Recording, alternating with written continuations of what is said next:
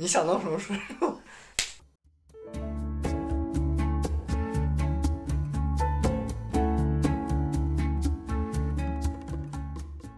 Hello，大家好，欢迎大家收听《对象相对论》的第一期节目。坐在我身边的是我的对象六六。这是我的对象燕雪。我们取这个名字叫“对象相对论”。关于这个名字，其实我们也想了很多，就是方案。我和六六各自贡献了自己的一些 idea，然后共同拼凑成了现在的这个。希望能在这个播客里面体现情侣对话的这样的一个身份。嗯一开始想要不要拿男女这样的词放在这个播客名字，然后后来又会觉得我们太强强调性别意识，所以最后就是决定用“对象”这个词。日常生活中会形容自己的呃另一半嗯，叫这是我对象。我们把“对象”这个词拿过来，它除了就是形容另一半嗯，要形容就是谈话的对谈话坐在我对面的嗯这个课题。除此之外，想的就是能加一个在对象后面加一个三个字的这样的一个词汇，嗯就避免就是播客的四字内卷这种现象嗯，过于严重。然后六六，因为他本身是学物理的，他一下子就想到了相对论这个词汇。哎，我们想觉得相对论这个词汇也很有意思。看这个词的时候，你可以理解为它是相对而坐，对。然后去论述对这个对象相对论，从这个字面意义上就构成了我们想表达的所有的意思在里面。然后嗯它也非常的客观，然后更多的强调的是我们的这个情侣的身份，这也是我们一开始的定位。对我们英文叫 couple relativity 这个词，就是跟中文的这种双关也有很强的联系了。因为学过理科的人对 couple 这个词也有不一样的认识，因为在物理和化学里面经常用 couple 这个词。呃，关系对象的关系就是，如果我们处于一段亲密关系里面，我们会把这个关系叫做 relationship。本来跟 relativity 这个词的词根也是一样的，就非常的巧合，觉得这个名字特别的合适。所以我们就给自己的 podcast 起名叫这个对象相对论。然后我和六六是一对九零后的情侣，我们在一起的时间有将近六年的时间，现在是工作和生活在北京。我和六六的专业职业都有就是比较大的差异，要不六六来讲一下吧？做这个节目的时候，就是我们各自的这个身份和嗯兴趣，对于这个节目的内容会有哪些？简单来说，就是他是艺术生，我是理科生，这之间对这个世界的认知还有感受各方面都有比较大的差异。但是另外一方面呢，呃，长期在一起的生活，还有包括我们共同的兴趣爱好啊，让我们又有很多呃共同的话题可以聊。我们平时在生活中也喜欢。针对各种各样的事物发表各种各样的讨论，我们觉得在这样这样的讨论很多都还挺有价值，并且挺有意思的。我们希望能通过这个播客，呃，分享给大家我们自己的一些观点，然后以及我们再从自己不同的视角去看同一件事物，会有怎样不同的角度。嗯、一方面是分享啊，另一方面我们自己也希望把这作为一种记录的方式，去记录我们俩生活中看到的、感受到的啊、这些东西。我要纠正一下，我不是艺术生，我只是在我的研究生阶段学习的专业是传媒艺术，就是我的职业目前是呃在影视行业是个新人编剧。然后六六讲一下你的就是职业情况。我是一个刚刚入行呃没多久，刚进入行业的一个科技类的工程师。关于第一期节目我们要聊什么？呃，这个我们经我和六六经过了好几个话题的提案吧，我们有都共同想聊的一个话题。过去的这一年里面，是我和六六在一起共同生活，就是在一起相处时间最长的完整的一对年，对，完整的一年，因为呃要跟大家说一下，就是我和六六虽然在一起快六年，但是过去呃五年的时间，前前五年的时间，大部分我们都是一个异地的状态。然后今年我们是终于结束了异地的状态，然后共同生活在一起，然后每天又因为疫情，我们在家待的时间越来越多。那闲暇时间里面，我们会去找一些东西去打发这个时间。所以过去一年，我们共同看了很多嗯影视，然后综艺，嗯。然后还有玩了一些游戏。对，共同玩了一些游戏，然后然后六六以前是其实是看电影很多，但嗯。其实很少看电视剧，我看美剧可能看的多一些，但是亚洲的电视剧看的比较少。因为我看韩剧多一些，所以我们可能今年在一起，在各自喜好的范围之外都扩拓展了很多吧。比如过去我们俩其实都很少看国内的综艺，对，然后今年其实看了有几档国内的综艺，是的，花了很长时间。然后过去我是很少玩游戏的，嗯然后我也是在六六的影响下，就是今年玩了好几个就是特别，然后呃特别精彩的、特别优秀的游戏作品。嗯、六六在我的影响下就看了好多电视剧，特别是国产电视剧、韩国电视剧以及国产的电影。这个是六六以前很就是相对来说接触比较少的。是，我们关于这些很多作品，我们看的过程中产生了很多的触动，嗯特别是作为一对情侣的身份，嗯去观赏的时候，我们有产生了很多共鸣，嗯。对吧？就是从这个感受，从这些作品当中，所以我觉得这个还挺值得拿出来聊一聊的。关于要聊的这些作品，我们列了挺长的一个单子，嗯。然后从里面挑选出嗯。觉得比较有代表性、我们感触很深、印象很深的嗯。二零二一年那些我们看过的娱乐内容。我们可能会先从电影开始，嗯，电影开始聊。然后其中有两部，呃，我们在电影院看的作品，嗯都给我们留下很深刻的印象。对然后第一部就是《困在时间里的父亲》。对，那个安东尼·霍普金斯爵士主演的那部电影，对，就是他演了这部电影之后拿到了奥斯卡最佳，男主角。今年最佳男主角。嗯，去年去年，去年我们现在还没有从二零二一年的这个时间概念里面走出来，感觉还停留在去年。对对，其实我现在还停留在二零二零年，哦，对，我也是被困在时间里。这两年因为疫情，我们对这个时间的概念就是很大的感触。对时间的感知，在疫情这种特殊的状况下，大家对时间的感知是嗯不一样的。然后有些人就是我听到的很多朋友都说，感觉这两年过得，有些人会说过得特别快，就像好像直接被一刀剪了一样。前疫情时代和后疫情时代，嗯但也有一些人觉得特别漫长，因为这种不稳定的状态一直在持续着。嗯，这是我们当下对于时间的一个感觉。然后这嗯部电影它叫《困在时间里的父亲》，我觉得应该很多人都在电影院有看过。简单给可能还没有看过这部电影的观众介绍一下这部电影，讲述了是一位老人迷失在那个阿阿兹海默症幻觉当中的这样的一个故事，就是我们常说的老年痴呆。它其实是导演他自己根据自己以前的一部舞台剧改编的，就是那个舞台剧就叫《父亲》。这个电影它其实从整个的形式到内容，沉浸式的把大家带入对对这样的一个阿兹海默症患者的一个，视角，然后从视听上面还原在这样的一个患病者的世界里面，他的意识，他身边所经历的事会呈现出怎样的一个状态。六六可以先，你可以先说一下吧。呃，我是这样觉得，就是每个人他自己的感受都是非常的主观的，即使你可以通过啊、描述啊，或者文字啊，或者语言啊，去体会另一个人完全不一样的状态，但是这种不一样的感知，有些时候你不是在那种物理或者生理的状态下，你是很难做到完全百分百的共情的。我觉得电影特别有魔力的一点就是，它是一个多维度的感受，画面、听觉、叙事结构这三个角度，这个电影就把你带入了一个残缺不全的一个老人，他对这个世界的感知里面。然后，但是另一方面又比较矛盾的一点就是，当一个人真正得了阿兹海默的时候，他已经没法儿再完整的把他自己所感受到的东西完整的呈现出来，这种共情就变成了一种单方面的猜测、猜想。嗯，这一点其实我和六六之前没有就是坐在一起讨论过，嗯就各自感受。那其实六六想说的这一点，其实我也有，就是嗯在我自己的就是提纲里面也有写到。导演首先他从这个视角的选择上，嗯他和以往都是描述阿兹海默症的那些同类电影这嗯不同。他他是从主观呃主的视角观视角，对对他这个是被大家讨论最多的。但是这个主观视角，就像六六说，它就带来一种就是就是有一定的欺骗性。阿兹海默症患者他和其他的患者不一样，在于他的意识就是他的心智，嗯，对，首先他的心智在退化。对。作为一个真实的主体，就是患病的主体，嗯他到底会看到一个怎样的世界？就是我们知道他对时空的感知是混乱的。嗯，但是真实的是不是那样，其实就很难得知。可能对于普通人来说就很难得知。因为我们没法描述一个，没法描述一个我们自己不知道的东西。阿兹海默症患者，他其实是一种无法言说，他没有办法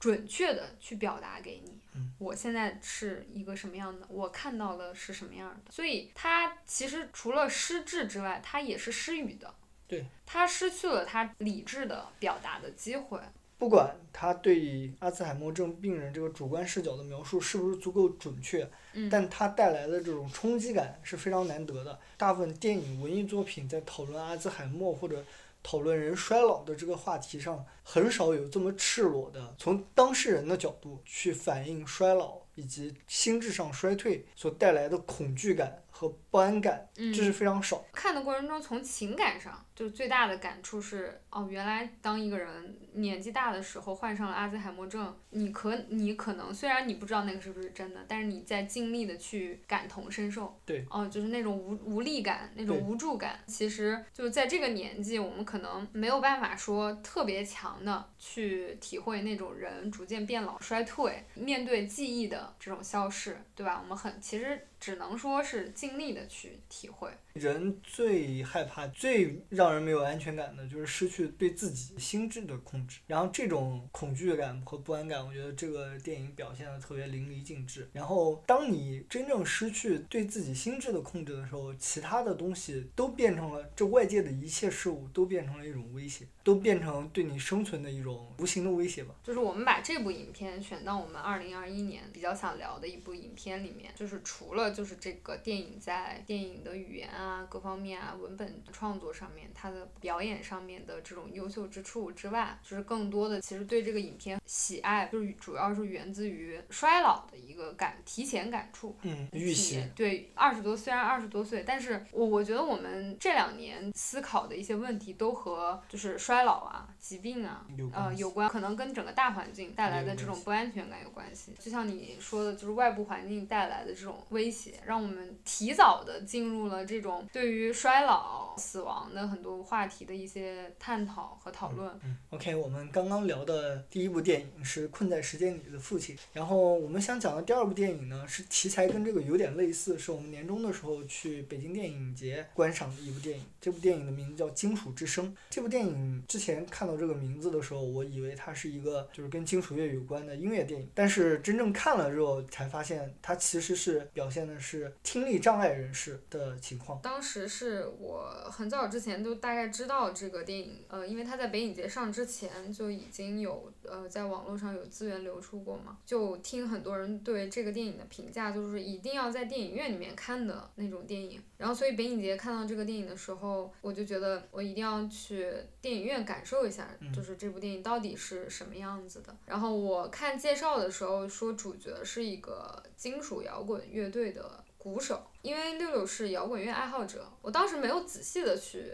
因为我避免剧透嘛，就是我没有仔细去看豆瓣评论或者是就是网上的影评，然后我只是大概知道可能是有关他就是听力失聪这件事情。我猜测关于一个摇滚乐队的鼓手应该会涉及到很多摇滚乐的场景吧，他的生活啊状态，所以我当时就是主观的认为可能会有一些音乐上的 元素在里面，然后就带六六一起去看了，结果发现。只有开头一段，在男主还没有失聪之前，有两个现场的表演。导演是通过模拟他听力受损之后的这种状态，他一开始听的声音很模糊，到最后完全听不见，失去真实声音的一个状态。对。当然，前面开头我说的那个音乐现场还是带来挺大震撼的嘛，因为那个现场在电影院里面听就非常的燥，对吧？那个已经超出了金属音乐这个概念的界定范围之内了。你你比较懂，你可以来讲一下。那个已经接近噪音艺术了。如果如果那可以被称作是艺术吧，更像是一种关于噪音的实验形式。他们表演形式还是很地下的那种噪音式的实验。然后男主就是用非常激烈、节奏非常快，并且音量响度非常大的低鼓给他的女友做伴奏，然后他女友就会以一种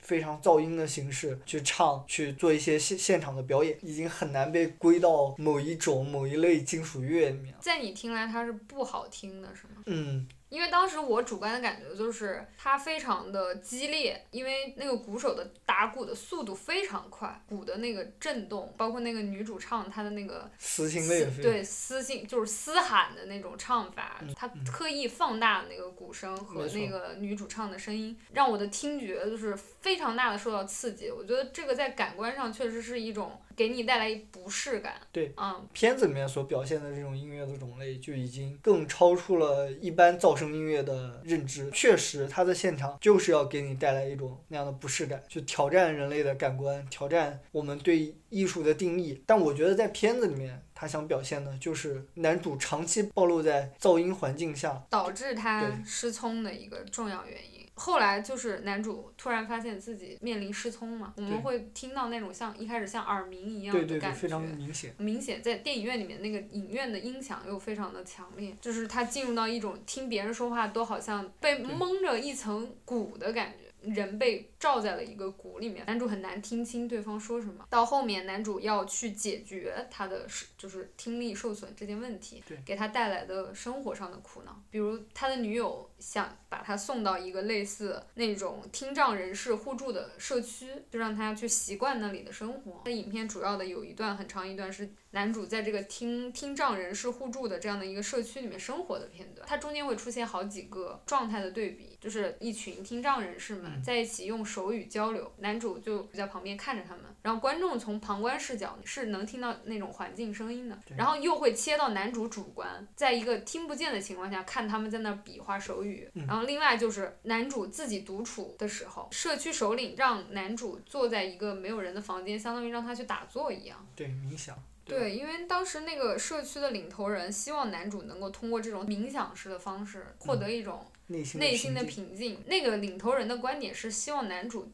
不要觉得就是失去听力是一件有什么大不了的事情，你要学会去像就是那个社区的其他人一样，作为一个正常的人去生活。作为这个正常人打引号，就是不要把听力缺失看成一种你的残疾。就是他告诉男主，你现在就是正常的对，你一定要达到这种，你才能获得真正的平静。补充一下刚刚刚刚叶雪说的，呃社区的领袖认为听障人士相对于正常人来讲，他们可能是听不见的，但其实并不是有问题、有障碍，只不过他们对这个世界的感知方式和其他能听见的人不一样不一样了他的视觉，包括他对手语的运用，会让他们找到另一种正常的沟通方式。男主他其实是前面有交代，男主有吸毒的问题嘛，他是有戒毒对的，对他其实会面临一个在戒断的过程中的那种情绪非常很容易低落和躁动，又正好面临这种失聪，其实他的整个的精神状态非常的不稳定。你当时在看的那一段，他在那个社区，男主一开始进入到一个困境的时候，嗯你对那一段有啥想法？这个片子在这个感官层面以下，其实主要还是在讲男主跟自己的关系，以及他跟他女友的关系，这是其一。其二就是男主精神状态，其实这也是片子的一个主题了。这就不得不说，男主跟他女友之间的互相的这种关系。他女友嗯当时是因为家庭的问题，嗯跟男主等于是两个同病相怜的人，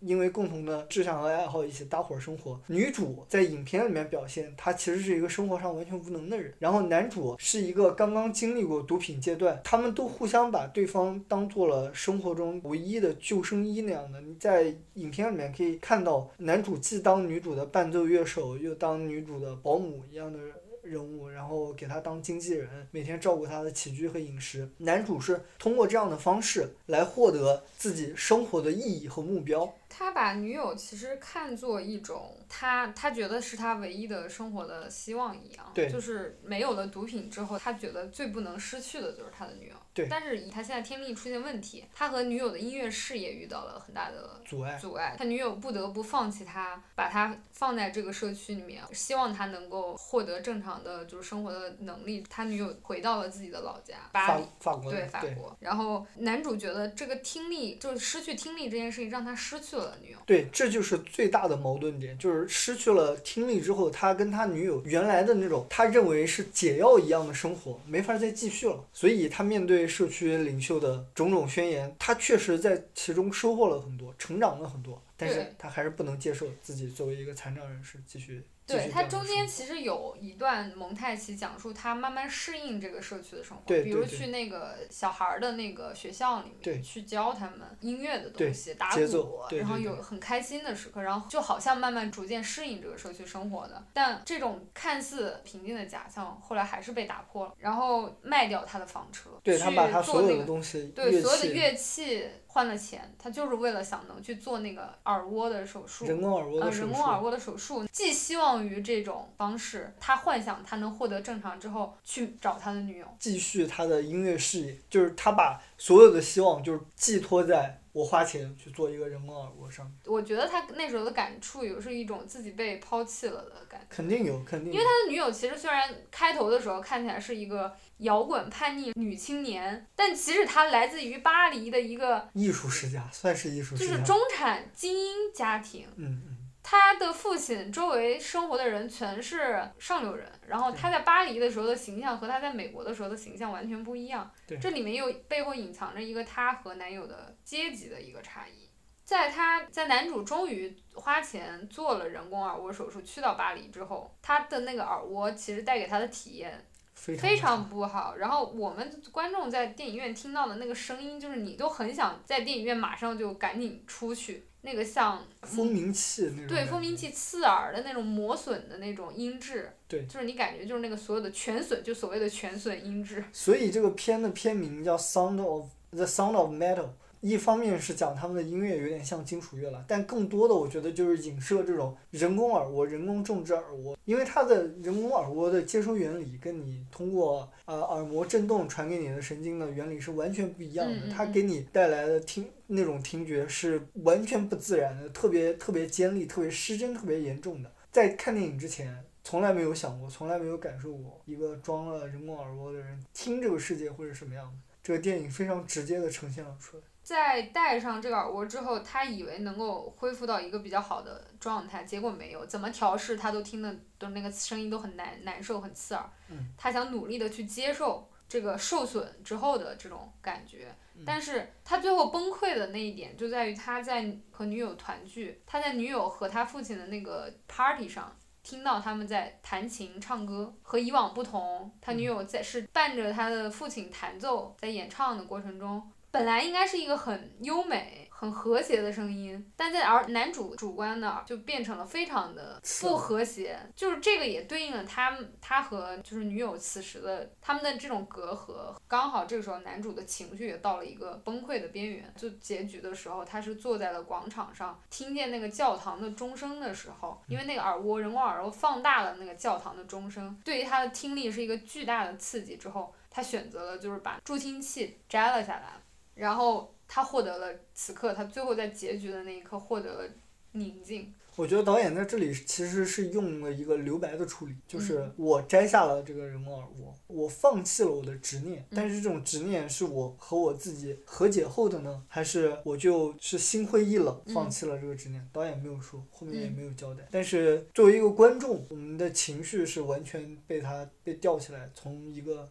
深深的执念到最后。那一下强烈对比的平静，因为最后等于是一个空镜头，教堂的钟还在发出声音，但是我们什么都听不到。我觉得拍的非常高级。嗯，困在时间里的父亲和金属之声，就这两部我们放在一起讲，也是因为它给我们带来的都是一种感官上的一种不同的体验。他们从感官叙事上做了非常好的一种表达。嗯，我们从这两部电影里面也是真正获得了，就是我们在电影院里面才能无限被放大的一种感感觉吧，只有在电影院里面才能获得的一种。对对对，可能是真的只有在电影院里面才能。对，这是这是对，然后这两部电影都是我和六六一起在电影院看的，所以我们有共享了这样的一个空间时间去去体体验这两部作品。然后关于电影这块儿，其实我们二零二一年还看了几部国产的。电影，然后其中有一部叫《盛夏未来》，然后另一部叫《爱情神话》，然后一个是我们夏天去看，然后一个是我们冬天去看的，就是《盛夏未来》，它是一个很适合夏天去看，去感受一下那种青春、青春洋溢的感觉。对对，按说我们并不是这类电影的核心受众，但是我当时看完的感觉是导演非常的真诚，就是我以往看就国内国产青春或者校园这类电影。的时候都有一种很虚很远，呃，那些都很悬浮。其次就是让我很难去能够贴近他们，就很难去贴近那些人物，因为我感觉那种生活跟我离得很远。最简单的一个点，很多青春片里面高考就是个摆设，就没有没有男主角女主角真正认真的去对待高考。起码这个片子里面男女主角都。都知道高考这么回事儿，放在这儿，然后女主起码女主角吧，她那个她复读的嘛，男主角是不是也复读？他们都是复读班。复读班，对对对，他们都很明白自己面面对的是什么，也遇到那种危机，他们遇到那种问题也都是真实存在的。呃，它《盛夏未来》里面比较，一个是说像你说的，他们里面的遇到的问题是，确实是当下这个时代。他陈正道很会拍，就是在于他拍的就是和时代的气质的贴合性。对陈正道很巧妙的用了很多当下流行的元素在里面，但是它并不只是一个摆设。有一个细节我想讲，就是你看陈正道的这个电影，包括他的那个电视剧，都大量的出现了微信。比如那个《盛夏未来》里面，他妈跟嗯、女主角他妈现在的暧昧对象，就是郝蕾和那个祖峰嘛。对两个人聊天，他都会以一个手机截屏微信的方式，或者是录微信的屏呈现在边上。包括呃男女主之间的交流，微信这个东西已经是现在生活的一个部分了。嗯。如果你拍一个表现当下生活的电影影视作品里面，这个主角沟通全是靠打电话，然后支付宝、微信这些东西完全都没有出现的话还有就，是年轻人最爱玩的抖音嘛。啊对，还有抖音这个非常重要的因素，抖音都完全没有出现的话，你就没法想象这是一件真正发生在生活边的事情。嗯，对，虽然我们现在已经不是那么年轻的年轻人，但是陈正道比我们年龄还要更大，他已经四十岁了，快四十岁了。他能够就是很准确的抓抓住当下年轻人的这种气质，因为很多创作者其实他虽然想拍年轻人，但他其实真的不知道年轻人的日常生活的状态是什么样子。呃，包括就是陈正道，呃，我们后来也有看他的那个剧，就是《爱很美味》，其实可以放在一起讲，就是他在《盛夏未来》和《爱爱很美味》里面运运用到了这个媒介的叙事，不光是把这个作为一个摆设，比如说你在里面有人玩抖音，有人直播，这个其实在很多其他国产电视剧里面也有出现。但陈正道并不是只是单纯把它作为一个元素放在里面，而真的把它作为一个叙事工具，起到对情节、对人物情绪产生影响。然后从微信、抖音也好。包括年轻人最爱的音乐现场，然后在《爱很美味》里面还有就是职场里面的视频会议，嗯。都市青年都会接触到的东西，它所有都用在了情节里面，影响故事走向的东西里对对面，这个是很难得的。呃，这个是一个思维问题，他真的在用心的观察当下的生活，并且有意识的把它运用在内容创作里面。《盛夏未来》和《爱很美味》都是陈正道的作品嘛，然后这两部我们其实都看了，也是一起看的，嗯然后都挺喜欢的。你能感受到导演真的不是在喂你吃工业糖精，他讲出来的东西，他自己是买买账的，不是为了纯粹为了赚钱或者纯粹为了票房去拍的，就是有那种你有一个好东西，你要给别人安利的那种感觉。你看的过程中，看那个《盛夏未来》和《爱很美味》，它都像是在坐下来跟你很轻声细语在聊天，或者跟你当一个朋友，对跟你像朋友一样去告诉你对他们是怎么样的。包括我们可以看到，在《盛夏未来》或者《爱很美味》里面，陈正道塞了很多自己的私货。他肯定是一个电子音乐现场爱好者，肯定是个夜店爱好者。他把自己的这些爱好都毫无保留的呈现在了这里面。他的爱好也很有代表性嘛，年轻人就是喜欢玩这个嘛。嗯，他展现这些他不怵的，就是有一些文艺工作者吧，总是端着，就是自己一定要做正确的、伪光正的东西。这种不入流的玩抖音啊，那个去夜店呐、看现场啊，这些东西都是肤浅的、没意思的。陈正道不这么觉得，生活本来就是很丰富的。我喜欢的东西，我就是很喜欢，我希望大家都喜欢，所以他把这些东西拍的很有意思。我觉得这是非常厉害的。所以这是我们也是今年看了他的两一部电影一部剧吧，就让我对他的印象，就是这个导演的印象非常好。这种作品的真诚，我们今年下半年看的那个《爱情神话》，对我们来讲，它起码在表达上，它也是一个比较真诚的电影。对这个几部电影，其实包括影视剧吧，给我们的感觉就是他们有很强的作者表达性在里对面。其实他们并不是那种纯爆米花娱乐片。就《爱情神话》的导演，其实也是跟我们年龄非常接近的嗯一个年轻的女导演。她在从她的视角去拍一堆中年人的故事，给我们带来一个很强的新颖的感觉。导演是一个山西人，但他拍了一个典型上海人的故事。就是这个影片上映之后，也是在呃影视爱好者的这种小范围里面，就引起了很多的讨论和争论。然后有很多关于这个电影的看法的分歧，也很有意思。我和六六看这个电影的时候，我们并没有很强的说我们特别喜爱啊、你能感受到这个导演的一某某些巧思和他的这个爱好和趣味在里面。嗯嗯，但你没有说我们觉得这个导演是个天才啊，就是横空出世的那种。但他给我们的感觉是一种舒适，他给你一种很温柔的感觉。就是我看出来之后，我跟朋友分享说，我觉得这个片子看完了之后，就是一种清风拂面，它不痛不痒。其实他没有说很深刻的去批判某一个什么问题，他把那些我们平时生活中本身是很值得探讨的一些问题。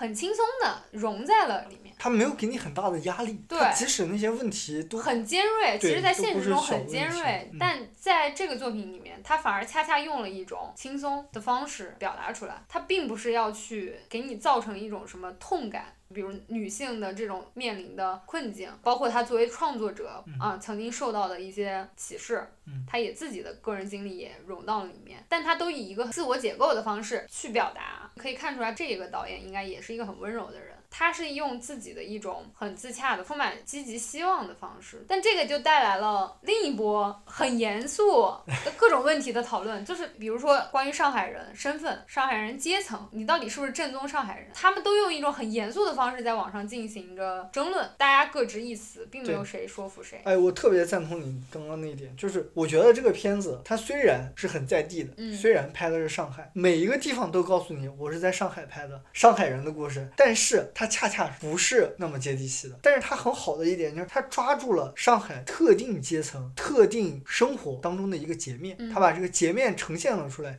并且这个截面是美好的，是让人联想到欧洲。你看白老师家里面几套房子。不用担心赚钱的问题，哪怕是女主角李小姐，李小姐，哪怕李李小姐经历了诸多挫折，跟母亲住在一起，但依旧每天还是穿着光鲜亮丽工作。女儿在国际学校，国际学校上学，就是最基本的、最深刻的矛盾是轻飘飘的带过去。这也是为什么呃看的人没有那么多压力的感觉，很难说这样好或者不好啊。就是包括我觉得你刚刚讲的那些关于什么样的上海生活才是真正的上海生活啊。包括他这样的作品有没有去刻意逃避社会现现实，去去美化一部分人的生活方式之类的？我觉得这些问题可能有点超出了电影本身的范围。导演并不是逃避，是他选择了用自己想要表达的那种方式去讲。他不是不知道那些问题所在，而是在于，呃，就是电影能做的事情就非常有限，他只能选择去把问题融合在他们自己擅长的方式里面去去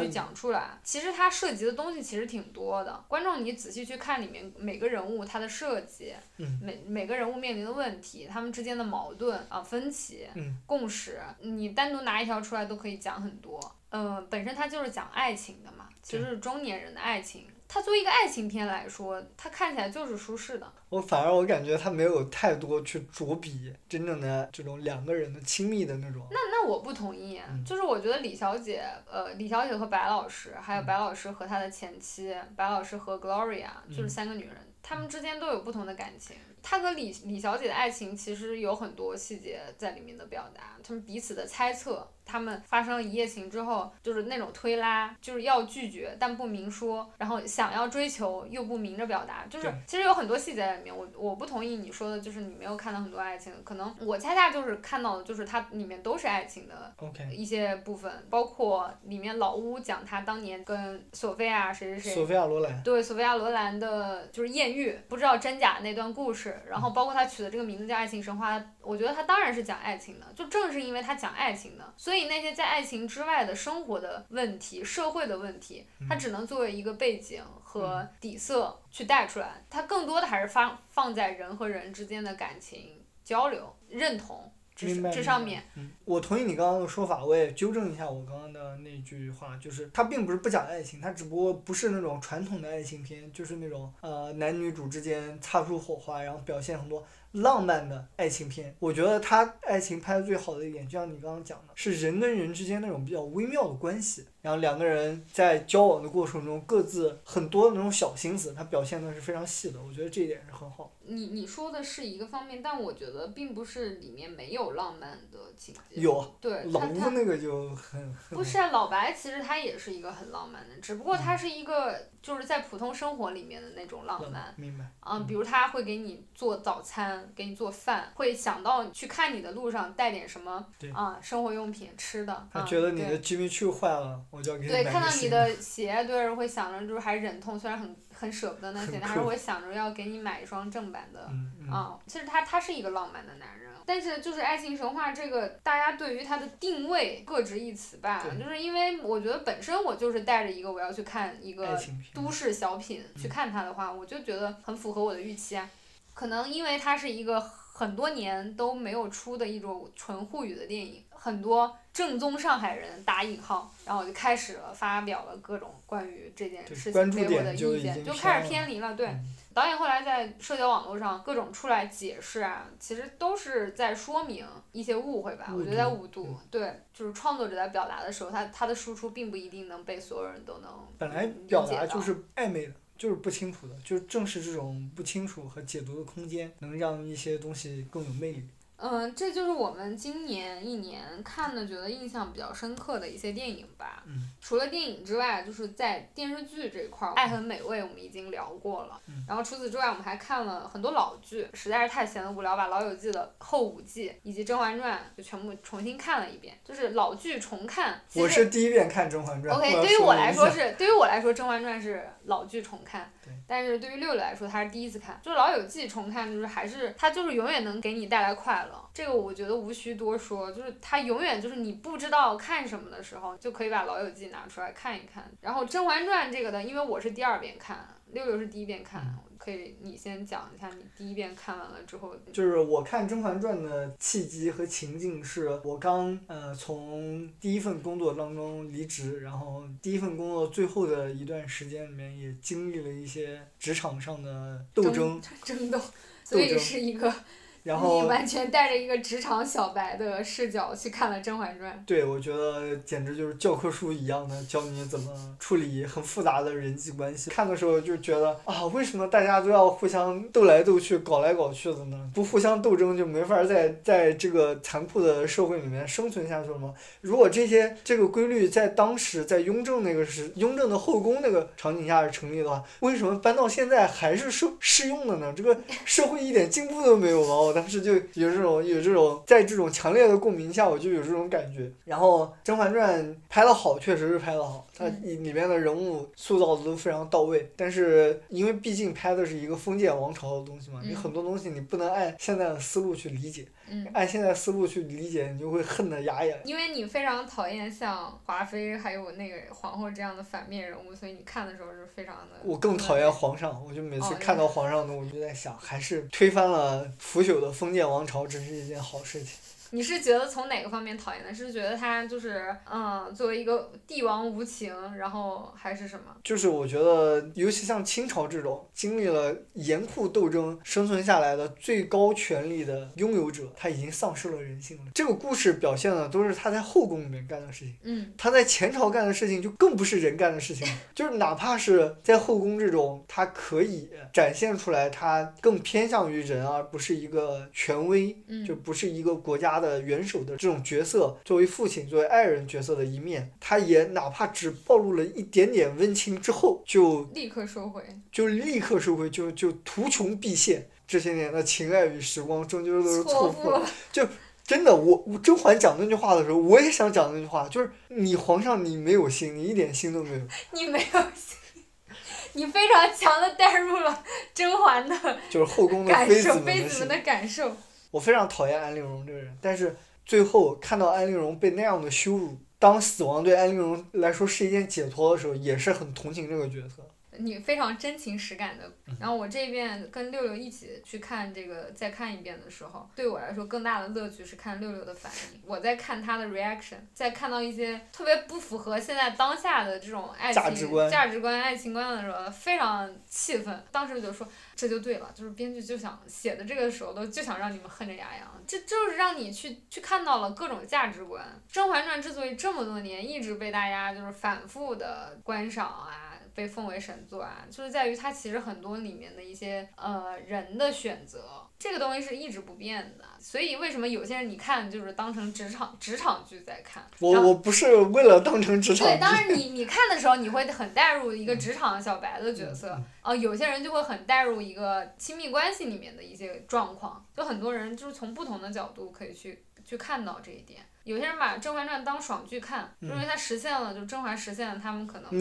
对，就是他永远甄嬛永远都能呃化解困难，对，跌倒了再爬起来，永远都有贵人相助，他的身边永远都有贵人相助，有人愿意为他付出性命。他队友都不是猪队友。所有对聪明人都在甄嬛那边，比如皇后身边总是会围绕着一些猪队友。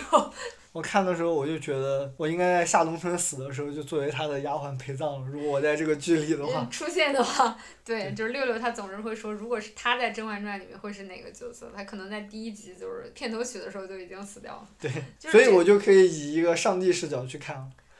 对啊，然后这就是《甄嬛传》给大家带来那么多乐趣在里面。个人发表一些暴论的，我觉得《甄嬛传》之于大陆电视剧，就像《无间道》之于就是香港电影一样，就最后一道荣光，然后之后你就再也看不到比肩于这个电视剧或者像《无间道》那种电影的高度的同类型的文艺作品。首先，它是一个普世的，然后它是一个相对来讲宏大的史诗级别的、充满震撼人心力量的文艺作品。我觉得小时候还是有很多这种电视剧的，反正总之就是从我的角度来看，对，就是就是六六他可能就是小时候看的都是经典之作，所以他现在就会觉得现在的电视剧太廉价了。对你看到的那些跟过去的那些一对比，你就会有很大的落差。对，你可能会觉得哎，还是过去的电视剧好看。我觉得美剧现在也不好看了，我现在觉得最好看的美剧还停留在一零年代的一些经典的美剧。嗯，所以我其实我关于这一段的时候，我写到就是老剧重看有什么新意嘛？因为剧还是那个剧，只不过我们变了。就比如我过去看到的就就纯看里面搞笑的东西。等我们长大了哦，就发现我逐渐 get 到了里面那种关于他们那个年龄段，因为我现在就会变成跟剧里面的人年纪是一样，差不多大，快到了，对对对。逐渐理解了那些人物关系里面，对对。你过去不能理解的东西。对，不管是爱情的还是友情的，其实都是就是那种人和人之间那种那种怎样的感情是一段那种让人舒服的感情，然后什么样的情况下人会感觉到关系里面带来的压力，包括在一个城市里面一个人他该怎么在一个城市里面跟这个城市建立他的共生的关系，我觉得《老友记》都是一个很好的例子和样本。包括《甄嬛传》的话，我们小的时候看可能会把果郡王描绘成一个特别理想化的那种对象嘛，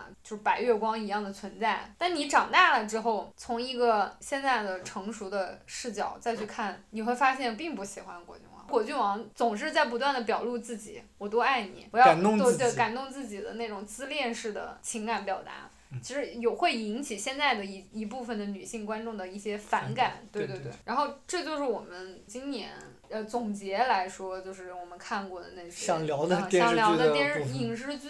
接下来就是关于综艺，然后我们想聊的两部综艺，一个是《再见爱人》，然后一个是《这就是街舞》第四季。就是《再见爱人》这个综艺是芒果 TV 出的那个，就是婚姻纪实观察真人秀，就是把三对有感情问题的明星夫妻，然后聚在一起，然后让他们去旅行。这三对夫妻他们的关系、他们的性格啊、他们的矛盾，都非常具有代表性。我和六六是从来不看，不是说从来不看，就很少看芒果。的那出品的一系列的综艺的这个综艺，其实我们俩共同看了之后，就是被里面的一些呃情感情感价值观触动吧。然后我们看的过程中，就是我们印象比较深的，就是看的前面几期有看到两个人都哭了，就很不快，就是很羞耻的要说，就是我们俩看这个综艺的时候都有哭过。我们站在这个时间点上聊这个综艺，因为这个综艺其实后来发生了一些就是戏外的事情。我们抛开那些不谈，就只谈在综艺里面他们呈现出来的那样一种状态。我们也不用在乎它到底是是真是假。嗯。但是因为因为呈现出来的东西是很有代表性的。嗯。就是因为他们的问题实在是太具有典型性了，就是呈现出来的问题。对我来讲，其实我印象最深的其实是老王和朱亚雄这一对。嗯，对他们其实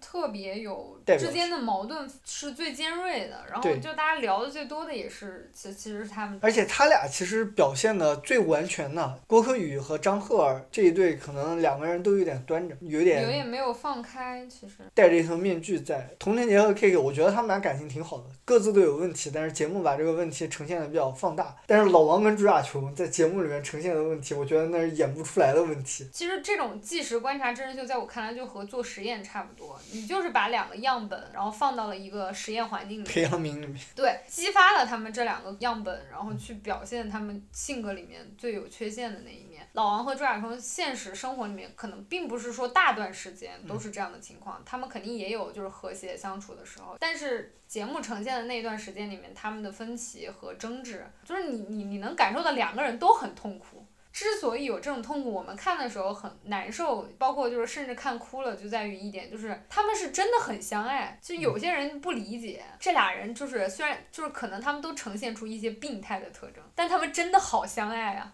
就是就 是这都能过这么长时间，对，就过他们过了十几年。你如果不是相爱的关系，说实话，不管这种爱情，他们所认为的爱是健康的还是不健康的。如果这两人之间完全一点感情没有，是不存在能过得了这么多年的。朱亚琼表达出来，就是从一开始他就表达出来，他非常爱老王，然后老王也会也有表达出他其实当年是就一见钟情。之所以为什么走到这一步，真的是因为他们的各自的性格差异，然后人生观，然后喜啊喜好兴趣，他们就真的完全是两个两个世界不对的人遇到了一起。而且他俩都很极端，就是老王是一个极端实用主义、极端自我的人。朱亚雄又是一个极度浪漫，同时也是一个极端自我的人。你在客观理性上知道这两个人是完全不是一个世界的人，他们在一起就是互相折磨。但这样的人就是他们往往能产生一种化学反应，对化学反应，然后他们会有一种别样的就是对彼此的依恋。他们先天都会有一些病态的需求，在遇到彼此之后，他们就是就是所谓的孽缘哈，就是遇到了一起之后更加加重了。比如老王在和朱亚琼的这段关系里面，是那种像父亲一样的严厉的父亲一样的那种教育者，像老师一样的去告诉你要怎么生活工作。在节目里面呈现的完全就是这样，就是老王把他家庭里面他家长的角色投射到了他自己跟朱亚琼这一段关系里面。老王就经常讲，我爸当年对我就很严格，所以我对朱亚琼严格也没有什么不对。这在他自己的这套世界观里面是自洽的。朱亚琼这个呢，他又是。就是在年龄很小的时候遇见的老王，那时候老王也比他大很多。就是为什么我特别不支持那种年纪很小的女孩儿去跟年纪很大、差异很大的对象在一起。你当一个年龄很小的女孩儿遇到了一个比她大很多的一个，就是对生活生活经验或者更丰富，特别是在社会地位和权力上比她高很多的一个对象的时候，面对这样的人，她除了就是会产生更多的崇拜之情。他其实很多时候是很容易丢失自我的。朱亚琼在这里面典型的就是他已经被老王塑造成了不一样的一个朱亚琼的一个性格。我我们必须要承认，即使是亲密关系里面，他也是有权利关系在里面。然后当这种双方的权利特别不对等的时候，就很容易造成两个人都处于一种难以摆脱，然后其中一方可能会更加弱势的情况。我现在在回忆我看的过程中的一些感受之后，就有一个对自己有个问题，就是我我们看的时候为什么会哭？就是我。在思考这个问题，就一个是节目它情绪渲染，还有就是内在的，我们俩带入的一点，亲密关系里面的沟通，并不是你知道很多道理之后，你在那个当下那个情境里面，你就能非常理性的去跟对方去表达，就你表达出来的东西和你真正想要的东西有差距，你爱的人得不到他想想要的反馈，这个东西是我们日常生活中真的就会遇到的现实问题，它并不是说两个人之间没有感情才才是最大的问题，这种人跟人之间的沟。沟通不得的这种情况，让我会觉得真的很无力。如果真的能从这个综艺中学到什么，就两件事情。第一个是要多倾听，要真正的用心听你跟你有亲密关系的人，你的伴侣他到底在说什么。第二个就是人需要反思，人不能完全不改变自己。有的时候有些东西是能改变的，有些东西是不能改变的。但是你不能放弃，就是我就这样了，你看着办吧这种心态。这个综艺他不是请了很多嘉宾嘛，专家什么的，坐在那儿聊这。几对夫妻的情况讲啊，分析啊，那么说的有没有道理呢？就一定程度上是有，但是我觉得没有人能完全说我懂得了这样的一个方法论，知道了这样的就是是不对的，你回到生活中还能完全避免。这些情况。对，我们其实作为情侣去看他们这几对夫妻产生的那种感触，是有一种就是啊，我看到了，嗯，对，投射会看到有一些我们的有一些类似的情况啊出现啊，那种感觉是很奇妙的，在在亲密关系中，对，很普遍。就是除此之外吧，我就特别想问问你，就是因为这个节目大部分的主创是女编导，关于这个节目里面，其实很多男性都是在被批判，三个男嘉宾都是被批判的比较多嘛。嗯。就是你作为一个男性在观看的时候有啥我觉得是，别强的感受？我觉得他们也都很真实吧，因为因为男性跟女性天然在社会上，它就存在着。就是客观上就存在着不太平等的这个权利地位，所以在亲密关系里面，这种权利地位是会体现出来的。然后，如果你真的把它赤裸裸的摆在台面上的话，这三段关系里面，更多情况下，男性其实都还算是在强势的一方，哪怕是嗯 K K 童贞洁这样看起来好像是童贞洁更嗯强势一点，嗯嗯但实际上也是 K K 在把控着这段关系里面的主动权的。在这种呈现上来看，主动的这一方，他们的缺点是会被暴露的更加明显的，因为他们的嗯缺点也是客观的存在在这里的。三对夫妻里面，女性的那一方，他们在各自的关系里面都是妥协比较多的那个人。对，这就是为什么男性嘉宾被批评的很多。虽然关于女嘉宾，他们并不是都是完美的，他们嗯也有各自的问题，但是你会看到他们都没有去强势的要求对方。但男性很多时候会用这样的就表达。就是男的一直都在讲我我我我我我我，所以为什么朱亚琼后来被骂的多一点？就因为因为朱亚琼是相对来说比较主观，对就是提主观需求比较强烈的一个人。他比较值得同情，是因为他在这段权力关系中实在地位实在是就是悬殊太大，所以他有一点反抗，我是可以理解的。他们俩这段关系就是过于 toxic，并且时间已经太久了。嗯，对，就是我觉得他们离开彼此都是对彼此的一次解脱吧。对，然后这个是我们今天看了一个情感类的综艺，然后另一个综艺就是《这就是街舞》第四季，就带给我们的是单纯的享受和快乐的一个综艺。因为我是前三季都看了，就是《这就是街舞》，因为我很喜欢夜莺，然后就是我非常强烈的安利让六六陪我一起看这个节目，嗯然后他看了之后也爱上了里面的很多选手呗。我以前中学的时候还跳过学过一段段时间街舞，然后我看这个就是有一种青春回来了的感觉，因为呃里面各路选手，首先他们实力都是很强的，而且这个节目就是综艺做的还是不错的，它它是给你那种没有特别大压力的，就是就单纯的是感官的这种快乐。对相对来讲还是比较让人比较关注比赛本身的嗯，就是可能我会自动过滤掉那些对我来说不重要的事情。就是嗯我知道我看这个节目的需求，就是我要看选手的舞台，我单纯就是想看他们跳舞。就是跳舞这件事情本身，在我看来就非常的快乐。然后嗯夜莺又是这里面最快乐，就跳起来最快乐的一个人，就很喜欢看他，嗯就太喜欢他了。这个节目里面虽然有很多明星队长的各种撕逼问题在节目之外会呈现，对于我来说不重要。就是那那些队长他们点评我都会快进过去，我就只看选手舞台对舞台，然后里面的每个舞者都给我一种他们非常热爱、非非常享受非常享受、非常认真。我以前玩街舞的时候，看那个中央五套的转播的街舞大赛，嗯，就是嗯就我感觉这个已经进化到这种地步哦，了，现在因为的节目对，因为街舞本身是一种，它本身是一种艺术形式和体育赛事结合的比较好的一种一种产品吧，所以嗯它以这种方式既有比赛也有表演的方式呈现在大众的面前，就第一很自然，第二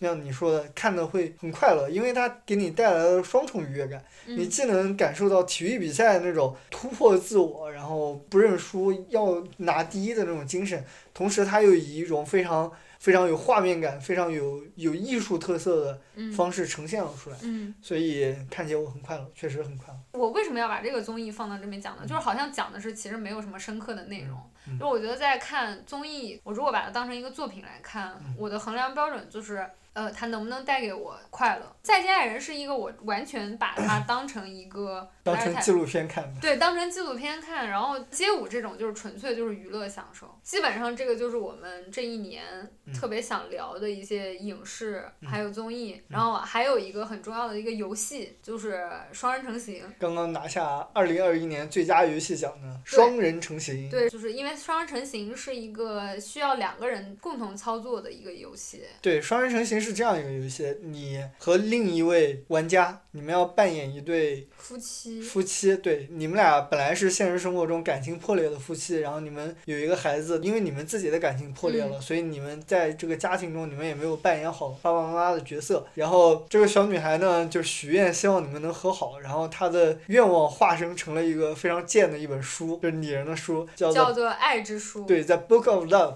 然后你和你的你的爱人，你的另一半，你们俩变成了两个小玩偶，在这个爱之书的指引之下，你们俩要一起合作攻克各种各样的难关，然后重新发现彼此身上的优点，重新找回爱对方的感受。总体来说，就是就是这么一个主题的游戏。在我们玩的时候，其实还没有他还没有拿这个奖。我们其实一开始玩这个游戏是在另一队的卡姆的家里面。对，在另一对情侣的推荐之下，我们就要玩这个游戏。在此特别感谢圆圆和莫凡对这个游戏的赞助。赞助这个游戏就很适合情侣一起玩，因为首先它里面的两个角色就是一对夫妻，一男一女，然后他们有感情。主题是这样。对他们有感情上的问题，嗯，妻子那个角色叫 May，丈夫那个角色叫 Cody，这两个人就在冒险嘛，就在想办法回到自己原先的身体。然后它中间就穿插着他们的叙事，除了关卡设计非常精致，它里面的玩法很丰富之外，它里面还有它的那个角色的，就是人人物的叙事在里面，就。从他们一开始就是坚决要离婚，彼此都看不惯。马上要离异的关系非常糟糕，非常糟糕的夫妻。然后他们通过一系列的冒险，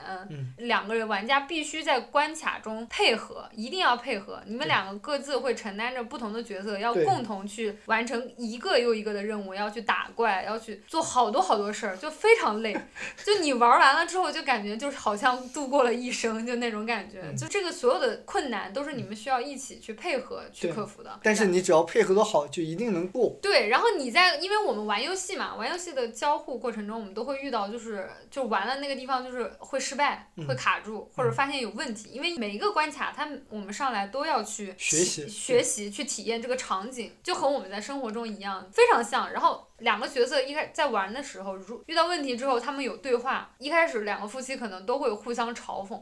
就是觉得你好菜，那个另一个人说你你才菜，就是这种类似的对话很多。还有一个会会自己吹自己啊，我我好厉害，会有很多这种很有意思的小对话在里面。他那个角色给我们的感觉就是你会非常有代入感。因为你在玩的时候，我和六六经常玩的时候，我们会互相骂对方你好菜，然后 我们互相会说对方你怎么还没跳过去，无形中好像成了游戏当中的对游戏当中的角色。因为情侣在相处的过程中还是会有竞争在里面的，就是你不得不承认，玩游戏的时候也是一样的。它这种它的玩法是跟它的主题很好的结合在一起的，因为。在每一个关卡当中都会换不同的交互方式，但是每一种交互方式都可以看成是亲密关系当中某一种模式的对应。比如说是一从一开始的是一个一个射钉子，一个当锤子，一个当锤子，就是它里面选择的物品很有意思。然后包括后来用的那个呃吸铁石，对磁铁那个特别用用这个来形容 relationship 里面的那个 attraction 的好多道具设计都很有意思，然后就有又有趣味性。就有一有一关是我打枪，你要释放那个溶液嘛？对对，释放那个树叶，它的所有的人物道具跟性格又很匹配。对。我们有时候玩着玩着，我会拿枪打你，就是或者拿锤子敲你，因为生气起来，我就可能会就做一些很恶趣味的在里面。然后我们玩的时候。就有很多额外的乐趣在里面，就是也是我们自己的乐趣。我们会把我们的性格的习惯投射在里面。对。然后它的场景的构建也很，就是像一个游乐场。有冰雪，然后有那个水下丛林，呃，游乐场就是好多各种，还有那种蒸汽朋克一样的那种，就是齿轮，就特别用心。你在每个细节上都能感叹。他好有想法，他的想象力好丰富，他做的这个游戏 好好玩，就是每一刻都在感叹。这就是属于游戏独特的交互和叙事方式，以及他通过这种交互和叙事能给你带来的快乐，就像一本亲密关系教科书一样。你通过关卡去找回男女主曾经美好的回忆，然后他们和孩子共度的时美好时光，去回忆这些东西，就他的内在的叙事又是非常那种。温馨主旋律，然后直到角色最后，他们后来互相理解，我们还没打完，还差一点。还差最后一张，嗯然后我就觉得他的这这个游戏确实是非常做的非常用心实心。至名归，鼓掌。对对对，他就是年度游戏，确实是我我玩的游戏不多啊，六六玩的游戏多一点，所以他就是这个评价应该是比较有说服力。对于不太玩那个游戏的人来说，也还是比较友好的。如果是你们是一对情侣，听众里面有情侣的话，然后你们又在很多闲暇的时间在一起，不知道要干什么的时候，就是非常推荐你们可以去玩一下这个游戏。最近打折九十九块钱，感觉我们像在给游戏带货，又没有哎最好广告费。最好给我赞助一个广告费。不重要，没有人会给你投广告的。嗯然后这个是我们过去二零二一年就花了好多时间一块儿看的、玩儿的，就是整个二零二一年，就是回想一下，就是我们好多时间去消遣、娱乐这些东西，然后觉得不盘点一下，就感觉对不起这个时间。对，但是你重新盘点的时候，你确实也能再次总结、再次体会到很多当时的感受。因为我和六六，我们有各自的爱好。嗯其实我们的很多爱好一开始是并不重合的，就是差异挺大的。但是我们还是会愿意去找一个时间，我们共同去做一些我们都愿意做的事情。亲密关系里面，你们一起做一件什么事儿是很重要的，重要的非常重要的。就是在这个过程中，你们才有了很多共同的感悟和沟通，然后这个体验又是你们共享的。对这个这个还挺重要的。我们之所以要做这个播客，也是就是希望我们未来有很多共同的一些体验，嗯然后想法嗯能够被保存和记录下来。嗯就像开头我说的那样，嗯就未来可能我们聊的东西会不太局限于呃影视作品啊，或者是娱乐呃，对话题，就可能还会拓宽，也希望能够把这些东西和大家一块儿分享。如果你们有什么其他的意见或者是感触的话，也欢迎和我们多多的交流。感谢大家收听我们第一期的对象相对论，然后我们尽量月更或者每个月两更，是，我希望我们不是说废话输出大师就好。嗯，是你们也就忍着。我们下期再见这期，节目就结束了，拜拜。拜拜。